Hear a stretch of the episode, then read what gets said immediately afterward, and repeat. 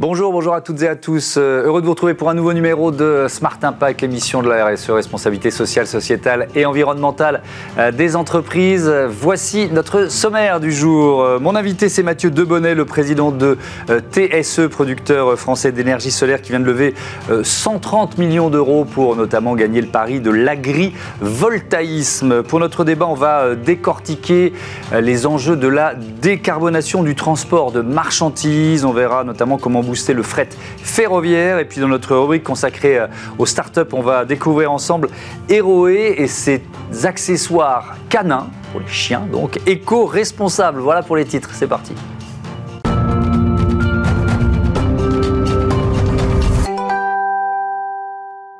L'invité de ce Smart Impact est avec nous euh, en duplex en visioconférence. Bonjour Mathieu Debonnet, bienvenue. Vous êtes euh, donc le, président de TSE, entreprise créée en 2016, producteur français et indépendant d'énergie solaire. C'est quoi TSE aujourd'hui? Ça représente combien de, centrales solaires? Alors ça représente une cinquantaine de, centrales solaires réparties à peu près euh, sur l'ensemble du territoire national que ce soit des centrales en toiture, des grandes centrales euh, au sol comme celle que j'ai derrière moi en photo, ou des centrales euh, agrivoltaïques que nous avons construites euh, en 2022. Oui, on, rentrera évidemment dans, le détail de, ce, de, cette dernière centrale agrivoltaïque, mais j'ai lu en préparant l'émission vous travaillez sur toute la chaîne de valeur. Ça veut dire quoi dans un métier comme le vôtre? Alors, qu'est-ce que ça veut dire? Ça veut dire qu'on est un acteur qui va de l'identification cartographique des terrains potentiellement euh, euh, installables ou potentiellement utilisables pour aller déployer euh, des, projets d'énergie solaire.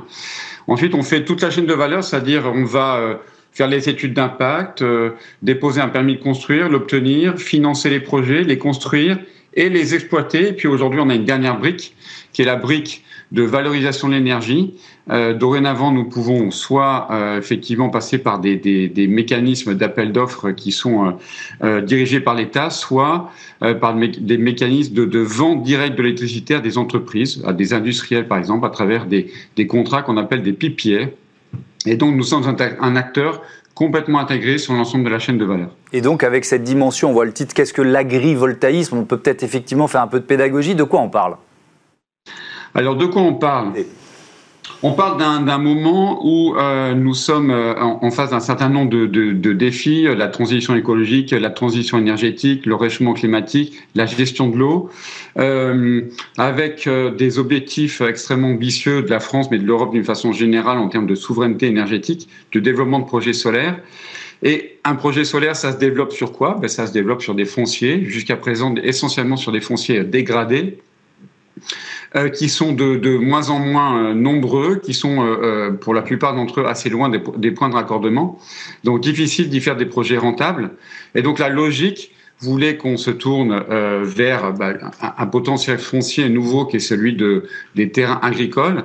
Alors comment, comment, comment avons-nous décidé d'y aller chez TSE ben, on a décidé d'y aller en développant tout un tas de, solutions techniques pour répondre finalement aux enjeux et aux usages euh, des agriculteurs. Alors, vous avez, vous avez, un site pilote en, Haute-Saône, je ne sais pas si c'est ce qu'on voit euh, à, l'image, mais on peut peut-être le, décrire. Euh, c'est quelle taille, sur quel type d'exploitation, qu'est-ce qu'on produit dans ce site pilote, en dehors de l'électricité évidemment? Alors, effectivement, on y produit en premier de l'électricité, mais donc c'est un site euh, qui est dédié aux, grandes cultures, donc sur lequel nous avons fait une saison de, soja l'année dernière. Alors c'est quoi l'objectif de, ce pilote en Haute-Saône?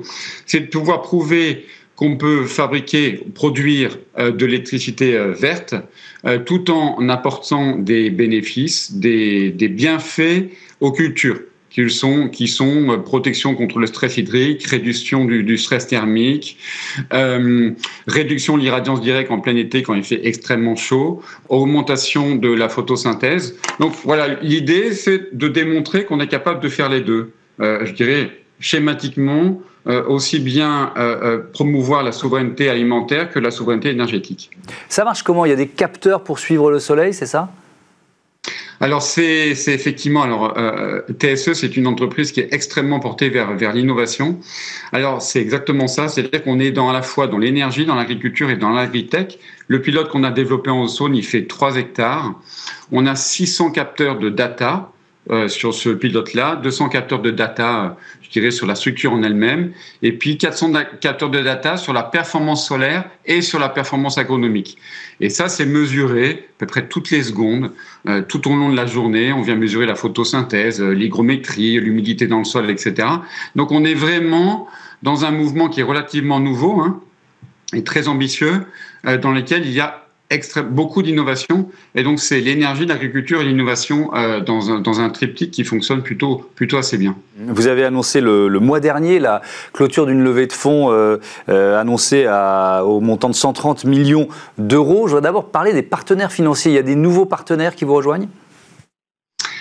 Alors oui, on avait, on a trois, trois, trois partenaires euh, qui sont extrêmement importants pour nous, hein, qui euh, amènent effectivement un des, des financements. Euh, l'énergie solaire, c'est, euh, on est dans les infrastructures, donc dans le temps long du développement. Pour développer un projet, c'est au moins quatre ans. Donc il faut porter une société pendant pendant quatre ans. Donc c'est très capitalistique. Et on avait besoin euh, de nouveaux actionnaires qui, qui représentent à la fois le côté innovation, donc ça c'est Euraseo, et côté, également le côté infrastructure, investissement de temps long, BPI, qui est la, la, banque, je dirais, de l'intérêt général et la banque du financement de la transition énergétique, et le Crédit Agricole, qui est euh, la première banque partenaire de l'agriculture en France. Et donc, c'est, euh, je, on remercie bien évidemment ces, ces, ces, trois, ces, trois nouveaux, ces trois nouveaux actionnaires de nous avoir fait confiance.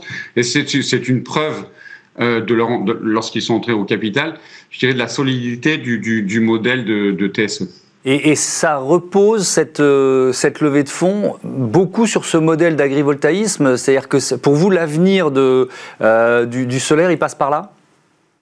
Alors, l'avenir du solaire, c'est une, une, une, multitude de, de potentialités. Euh, on a entendu euh, lorsque euh, Madame la ministre est arrivée, euh, Madame la ministre Pannier-Runacher est arrivée à son ministère, euh, il y a les toitures, il y a bien évidemment les ombrières euh, sur, sur, les, sur les parkings d'entreprises ou de supermarchés. il y a encore quelques terrains friches dégradés, pollués, sur lesquels il n'est pas intéressant, pas inintéressant d'aller faire de la dépollution et du redéploiement de biodiversité. Mais le gros potentiel pour remplir les, objectifs de la France en, en, termes de PPE, donc le plan de, de l'énergie, il faut aller chercher du foncier euh, euh, disponible en, en, très grande quantité. Et ça, ça se fait essentiellement sur le foncier agricole. Donc l'avenir majeur du solaire, excusez-moi, c'est effectivement très certainement euh, l'agrivoltaïsme. Ça veut dire que euh, vos, vos, panneaux solaires, ils sont évidemment euh, compatibles avec les, les, engins agricoles. Euh, en fait, ma question, c'est est-ce qu'on peut mettre du euh, panneau solaire sur à peu près toutes les exploitations? Alors, le pilote qu'on a développé à, à Mans, c'est une première mondiale, hein, donc on est également très fiers. C'est une entreprise française, en l'occurrence TSE, qui l'a développé. C'est le premier pilote grande culture au monde. Alors qu'est-ce que ça veut dire un pilote grande culture? Ben, C'est un pilote dans lequel les espaces entre les poteaux sont de 27 mètres sur la longueur par 12 mètres sur la largeur avec un point bas à 5 mètres 50, c'est-à-dire que vous pouvez y faire passer n'importe quel engin agricole, euh, tracteur, moissonneuse, batteuse, épandeuse, etc. Et donc l'objectif, c'est bien de, de, développer un modèle qui permette de continuer à cultiver, comme c'était, comme l'était la parcelle auparavant, tout en produisant de l'énergie. Donc de faire co cohabiter, heureusement, je dirais bien heureusement, les deux activités ensemble. Alors, je vais vous poser une question volontairement de béotien. Ça marche même quand il fait pas beau Alors, oui, parce que on y a apporté un certain nombre de fonctions qu'on appelle euh, agri-first ou agricole. C'est-à-dire que euh, quand il pleut, les panneaux se mettent verticaux. Quand il fait froid, les panneaux se mettent horizontaux euh, pour, pour gagner quelques degrés supplémentaires, éviter les points de gel. Le matin, on a une inclinée. Tous les panneaux sont, sont, sont pilotables je dirais, en direct. Donc le matin, on a une petite inclinaison spécifique pour que la, plante prenne les premiers rayons de soleil de façon absolument optimale. Donc il y a, tout un tas de, de pilotages qui permettent d'aller chercher à la fois l'optimal de, agronomique avec l'optimal de la production énergétique. Donc oui, ça marche à peu près dans toutes les conditions. Ça veut dire que ce, ce modèle-là que vous testez dans, ce, dans, dans cette centrale euh, pilote, vous, avez déjà euh, des projets pour le dupliquer ailleurs? Oui, donc le premier effectivement a été conçu en 2022 en Haute-Saône. Là, nous avons euh, trois pilotes qui sont en construction en Normandie sur euh, euh, un élevage bovin avec un positionnement bien-être animal, et puis deux pilotes supplémentaires de, culture.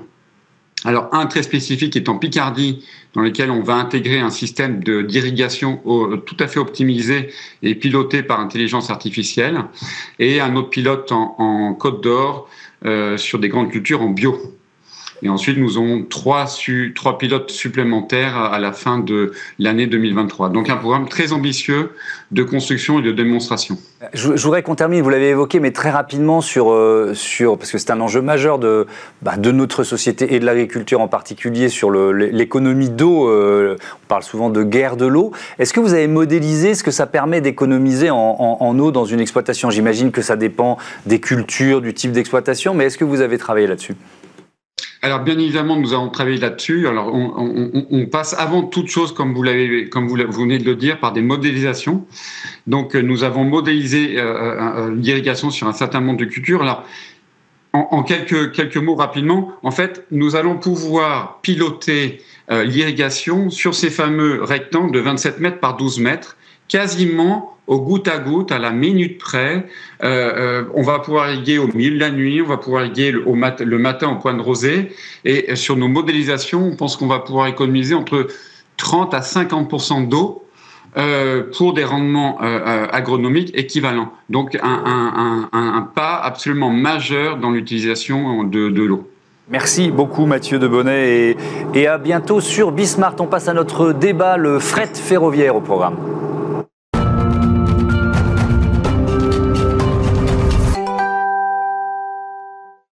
Le débat de ce Smart Impact, pardon pour l'ambiance sonore, c'est reparti les travaux à côté. Fanny Picard, bonjour, bienvenue.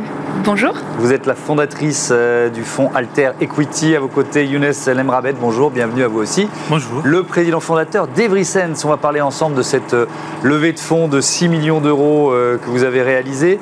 D'abord, Fanny Picard, je voudrais que vous nous présentiez Alter Equity. C'est quoi? Avec grand plaisir. Alter Equity, c'est le premier fonds d'investissement français dans le non-coté qui a cherché à soutenir des entreprises permettant la transition vers un monde beaucoup plus inclusif d'un point de vue social et durable d'un point de vue écologique. Concrètement, nous investissons au capital de start-up ayant déjà atteint un chiffre d'affaires de l'ordre de 1 million d'euros, dont l'activité est utile aux personnes ou à la nature, mmh à qui nous demandons en outre de progresser dans leur pratique de gestion vers plus de responsabilité sociale et environnementale, et aussi de nous permettre de générer un rendement financier afin de rémunérer le, le risque pris par nos souscripteurs, et aussi de démontrer à notre mesure qu'il est tout à fait possible d'être à la fois rentable et responsable et qu'il faut arrêter d'opposer les deux.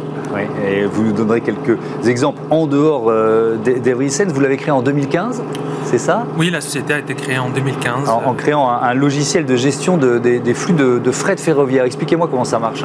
Alors, d'abord, notre mission est de décarboner le transport. Comment on va décarboner le transport Nous, euh, on va inciter les industriels à mettre plus de marchandises dans le fret ferroviaire et donc tout simplement de sortir des camions euh, de la route. Mhm. C'est comme ça qu'on peut décarboner. Pour faire ça, nous, on est un acteur du digital, bah, on offre une solution au mode SaaS qui permet de digitaliser tous les processus ferroviaires, mhm. de l'achat de la capacité, la planification, le suivi jusqu'à la partie facturation. D'accord. Ça veut dire que vous, vous mettez en contact ou vous faites interagir un peu tous les acteurs de, du, fret ferroviaire, du transport C'est ça. la solution du fret ferroviaire, en tout cas en France et en Europe, c'est il faut que tous les acteurs de l'écosystème participent, collaborent euh, sur euh, euh, notre plateforme pour le coup. Mmh. Et cette collaboration permet à chacun d'avoir une meilleure anticipation et quand il y a un problème, il peut réagir beaucoup plus vite mmh. en interagissant avec les autres. Fanny Picard, qu'est-ce qui vous plaît dans le modèle d'Everysense Pourquoi Alter et Equity s'y engagent? D'abord, l'impact considérable de l'activité d'Evrysense qui accélère le report modal du transport de marchandises vers le rail euh, en provenance euh, de la route, il faut savoir que le transport ferroviaire diminue par 9 les émissions de gaz à effet de serre, par 8 les autres pollutions et par 85 euh, les accidents mortels. Donc l'impact de, cette transition, de ce report modal du transport de marchandises vers le fret est absolument considérable. D'ailleurs, dans le plan que le gouvernement vient d'annoncer de transition énergétique, le le, transport, qui est le premier, le premier euh, euh, responsable des émissions de CO2 en France, avec plus de 30% des émissions de gaz à effet de serre de notre euh, pays, est un pôle important de ce plan, et y compris dans le cadre de, cet objectif de, report modal. Donc, petit 1, un impact considérable. Mmh. petit 2, une équipe exceptionnel dans son professionnalisme, dans sa rigueur, dans son humanisme, dans ses valeurs, dans son ambition. Euh, petit 3 et grâce au petit 2, une entreprise qui, dans l'analyse que nous avons faite, est la meilleure en Europe euh, dans son secteur, et notamment, et Younes nous l'expliquera, euh, en ce qu'elle permet l'information des parties prenantes du transport en temps réel et puis y compris aussi en ce qu'elle permet l'évaluation du bilan carbone du transport. Et, ça fait déjà des bonnes raisons. Et ça fait déjà des bonnes raisons. Hum. Et donc euh, voilà, ce sont ces, ce sont ces, ces, critères-là qui sont, qui sont intervenus. Alors justement, pardon de vous interrompre, je, veux bien que vous rentriez un peu dans le détail, euh, Younes El Rabet, de, euh, des, des, services que vous euh, proposez. On a, on a, vous disiez en temps réel. Pourquoi c'est important ça? Alors, euh, donc les services qu'on propose, prenons un premier exemple et j'arriverai sur le temps réel. Euh, aujourd'hui, euh, les trains sont chargés en France à 65%. Donc voilà, la première chose qu'il faut faire, c'est décharger le plus possible, quoi. Voilà, atteignons les 100%. Voilà, c'est, il faut démarrer toujours par les basiques, même dans des sujets qui sont très complexes comme le fret ferroviaire il faut bien charger les wagons. Pour bien charger les wagons, il faut mieux planifier, c'est-à-dire passer d'un planning par exemple d'une semaine à deux à un mois. Et donc nous, on va prendre toutes les contraintes, euh, la capacité de production des usines, où sont les wagons, mmh. etc., pour avoir une meilleure planification, meilleur chargement du train. Quand on fait ça déjà, il y a une équation économique, c'est-à-dire le prix par tonne kilomètre transporté du ferroviaire, il baisse. Quand on fait ça, on rend le ferroviaire compétitif par rapport à la route. Donc ça, c'est la première chose. Maintenant, une fois le train est parti, bah, il est où? Ça semble vraiment basique aujourd'hui quand on a voilà, de la livraison de dernier kilomètre, mais je veux suivre où il est parce que je veux quand même prévenir l'usine, parce qu'il y a quand même des déchargements de train, et s'ils savent à quel moment il va y arriver, mhm. je peux intervenir. La notion d'information en temps réel sert à identifier quand il y a un problème, par exemple un wagon qui a été euh, qu'on a laissé quelque part, mhm. et de collaborer pour faire en sorte qu'il euh, qu'il continue à bouger. C'est ça tout simplement. Plus on a d'informations en temps réel, plus on est capable d'avoir des actions qui ont un impact et un ROI. Hmm. Cette levée de fonds, elle, représente quoi? Elle s'inscrit dans quelle stratégie pour vous? On est une boîte euh, résolument française avec une ambition européenne. Clairement, euh, ça c'est la première chose, c'est euh, installer une marque européenne et une boîte européenne au niveau hmm. d'Europe. Ça c'est la première des choses. Ça passe par avoir un bureau en Allemagne, parce qu'il y a beaucoup de ferroviaires aussi dans la région de DAC. Mhm. Euh, donc ça, c'est donc la partie investir dans la partie business et mhm. marketing. Et la deuxième chose, on est sur un système critique. C'est-à-dire aujourd'hui, au-delà de ce que j'ai dit tout à l'heure, on donne des ordres à des automates pour remplir des trains, etc. Et donc, il faut continuer à investir sur la, roadmap euh, R&D du produit pour accompagner nos clients un peu partout en Europe. Donc continuer d'innover en fait, si je, si je comprends bien. C'est le nerf de la guerre pour hmm. toute start-up aujourd'hui. C'est le produit extrêmement important, surtout dans des systèmes critiques comme celui qu'on est en train de développer. Hmm. Euh, Fanny Picard, vous, vous, avez développé avec Carbone 4 une méthodologie euh, d'évaluation de l'impact environnemental des, des entreprises. J'imagine que vous l'avez appliquée à Eversense avant d'y avant investir. On ne l'a pas appliquée à Eversense avant d'y investir, parce qu'à l'époque, elle n'était pas tout à fait euh, finalisée, mais on va l'appliquer à Eversense, euh, absolument. Alors, comment ça marche? Pourquoi ce, c'est quoi cette méthodologie? C'est la première méthodologie euh, qui permet une évaluation transversale de l'impact environnemental des PME. Ça n'existait pas. En tout cas de façon sérieuse. et, quand je dis un, impact transversal d'un point de vue environnemental, c'est que ça comprend non seulement l'impact en termes de carbone, d'émissions de CO2, euh, mais aussi d'émissions évitées pour calculer un carbone impact ratio, c'est-à-dire la question de savoir est-ce que l'entreprise émet plus ou moins que ce qu'elle permet d'éviter en termes d'émissions. Mhm. Euh, et puis, au-delà de l'enjeu climat euh, carbone, ça couvre aussi l'enjeu biodiversité et l'enjeu des autres ressources, euh, l'eau, les métaux rares, euh, que les entreprises peuvent utiliser ou au contraire peuvent permettre de, recycler ou de protéger. Ça, veut dire que vous allez conditionner vos futurs investissements au résultat de cette, né de cette méthodologie d'une certaine façon? Ça veut dire qu'on va utiliser cette méthodologie à la fois pour affiner notre analyse avant les investissements et notre la condition à notre investissement qui est que l'entreprise produise un impact positif sur la société. Mhm. Euh, et puis ensuite, ça va nous permettre de mesurer cet impact pour en rendre compte à nos souscripteurs. Mhm. Je, voudrais qu'on revienne, on aurait pu commencer par, là, euh, Inès Lemrabet, mais sur, le, constat, c'est-à-dire que le, il faut inverser la tendance. C'est-à-dire depuis les années 60, à quel, je voudrais que vous nous disiez à quel point la route a pris le pas sur le, ferroviaire en matière de, transport de marchandises. Donc euh, dans les années 60, la part du ferroviaire était de 60% à, peu près du fret en France. On était à 9% en 2021. On a pris un point depuis quand même une dizaine d'années. Euh, l'année dernière, on est à 10% aujourd'hui euh, en France. Euh, dans le Green Deal de l'Europe, euh, l'objectif c'est 30% pour l'Europe. L'objectif pour la France c'est d'atteindre à peu près 18%. Donc la marge elle est assez importante et beaucoup d'acteurs travaillent pour y arriver. Hmm. Euh, c'est faisable? Il y a, y a les, les, structures existantes ou il faut créer une nouvelle structure, de nouvelles infrastructures faisable, je suis entrepreneur, je dirais oui. Maintenant, objectivement, on voit que d'un point de vue, en fait, il y a quand même beaucoup d'investissements de l'Europe et des pays euh, pour pouvoir faire que l'infrastructure est un élément important. Mhm. Euh, ça, c'est un. Deux, euh, il y a quand même la partie impact et environnemental qui devient très importante pour les, les chargeurs. Et enfin, il y a des acteurs comme nous qui arrivent pour aussi digitaliser une industrie qui est qui était quand même au Moyen Âge, hein, parce qu'on continue à faire du fichier Excel, etc., d'un point de vue digital. Euh, vos, clients, euh, ils, recherchent, ils cherchent à mesurer, on parlait de méthodologie de mesure, ils cherchent de plus en plus à mesurer l'impact carbone de, de leurs produits, de leurs marchandises alors clairement, alors première chose, c'est euh, et ça c'est avec Alter. Nous en tant que start-up, on a déjà des, indicateurs extra-financiers. Et je pense mhm. que c'est important pour que la partie impact arrive dans les entreprises, d'avoir aussi des financements qui sont liés à ça. Et, et ça, c'est pour ça aussi, on, adhère à ça. C'est important. Deux, euh, euh, clairement, euh, les entreprises vont aller chercher de faire des économies CO2 partout.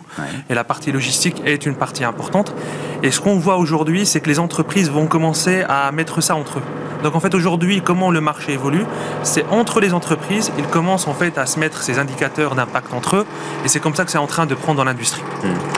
Merci beaucoup à tous les deux d'être venus nous, présenter voilà, ce, euh, cette levée de fonds euh, pour euh, EverySense avec Alter Equity. Et désolé pour l'ambiance sonore, je porte la voix quand ça s'arrête. Il y a des travaux dans l'immeuble d'à côté. Pardon à vous aussi, téléspectateurs. On passe tout de suite à notre rubrique Startup.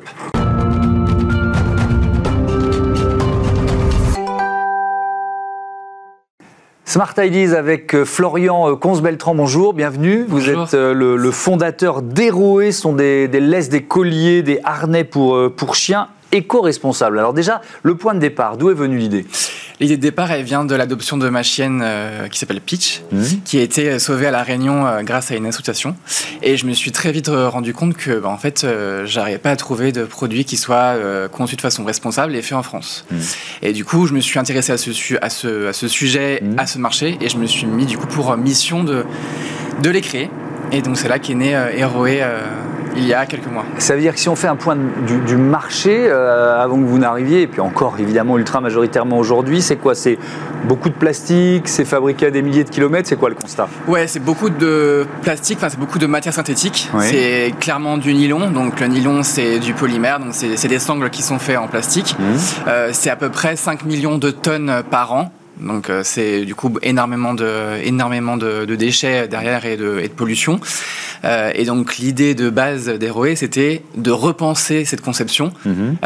donc nous, on n'a pas voulu créer de la matière vierge de départ et on a voulu réutiliser un déchet qui existait déjà, qui est la bouteille plastique. Alors voilà, donc là, il y a la question du, du sourcing. Ça, c'est une filière qui est assez mature, la filière du recyclage plastique. Comment vous avez trouvé finalement vos partenaires? Ça commence, ça commence. Euh, c'est encore pas non plus euh, très très développé, mhm. mais ça existe. Donc euh, quand on veut, quand on veut trouver, on peut, on peut trouver. Ça veut dire que vous avez pu trouver des partenaires français, par exemple, ou européens, parce que j'imagine que ça fait partie de, de, la démarche. Exactement, français, européens. Mhm.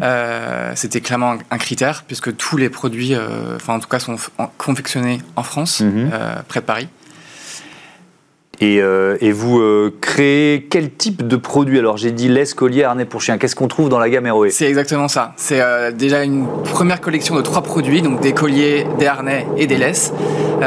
donc c'est la, première, le, premier, la première collection et ça, bien sûr, ça a pour but de, de, venir à s'agrandir par la suite. Hmm avec d'autres produits qui seront revisités dans le vestiaire du chien. Comment ça se passe pour créer de, nouveaux produits? J'ai vu que vous faisiez appel au, financement participatif, c'est ça? On a lancé exactement la marque avec le financement euh, participatif. Mhm. donc on a fait une campagne de pré-vente qui s'est terminée il y a quelques temps. et donc, donc là, on a, on a atteint quasiment 300% de financement. Donc c'est déjà un premier bel objectif et un très joli accueil. donc là, l'idée, c'est de mettre tout ça en production dans l'atelier pour ensuite euh, expédier le tout euh, début, euh, début du mois de juin. Votre volonté, votre ambition, c'est quoi? C'est quand on crée du, quand on fait du financement participatif comme ça, c'est de créer une communauté aussi Ouais, clairement, c'était l'idée c'était de faire connaître euh, le produit, euh, créer une première communauté, de sensibiliser les gens sur euh, cette sur ce besoin et sur cette démarche parce que sur le secteur en tout cas du, du, marché pour chiens, c'est encore le tout, le tout début et, et, et, on commence à avoir quelques marques éco-responsables à ce sujet. Dans votre démarche, il y a aussi une aide au refuge pour animaux, c'est ça? Exactement. Elle prend quelle, quelle forme cette aide? L'idée, c'était que, euh, vu l'histoire de ma chaîne, pour moi, c'était pas concevable de ne pas intégrer cette dimension. Pour mm. moi, l'adoption responsable, elle était hyper importante. Euh, et donc, chaque produit offre un repas euh, à notre refuge partenaire. et donc, l'idée, c'est vraiment de promouvoir cette adoption responsable le plus possible et de venir en aide à ces associations qui font un travail énorme et souvent mm. avec des moyens très limités.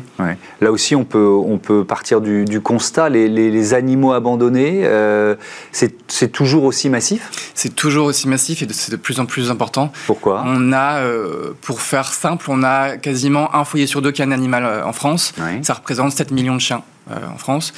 Et l'année dernière, c'était 45 000 animaux abandonnés. C'était déjà en augmentation par rapport à l'année d'avant. Et cette année, on a des augmentations. On a déjà plus 15% sur le mois de mars. C'est lié à l'inflation Il y a des gens qui se disent j'ai plus les moyens de nourrir, euh, Exactement. Malheureusement, c'est lié à l'inflation parce que tout augmente, euh, notamment euh, les produits, les produits pour animaux. Mhm. Et donc on a déjà plus 15%. Donc c'est vraiment dans ce contexte de promouvoir vraiment cette adoption responsable et l'importance de ce, de ce geste. Merci beaucoup. Et donc on peut le, le, faire en achetant des produits. Héroé, merci d'être venu nous en parler dans ce Smart Impact. Merci à toutes et à tous de votre fidélité. Toutes nos excuses encore une une fois pour euh, le volume sonore qui nous accompagnait à cause des travaux dans l'immeuble d'à côté. Euh, je vous dis à demain pour un nouveau numéro de Smart Impact. Je voudrais remercier euh, Louise Perrin à la programmation et à la production de l'émission assistée de Marie Billa, Théo Bosca le réalisateur et Thibaut Goury-Lafont pour le son. Il y avait beaucoup, beaucoup de boulot aujourd'hui. Thibaut, bravo et merci à lui. Belle fin de journée.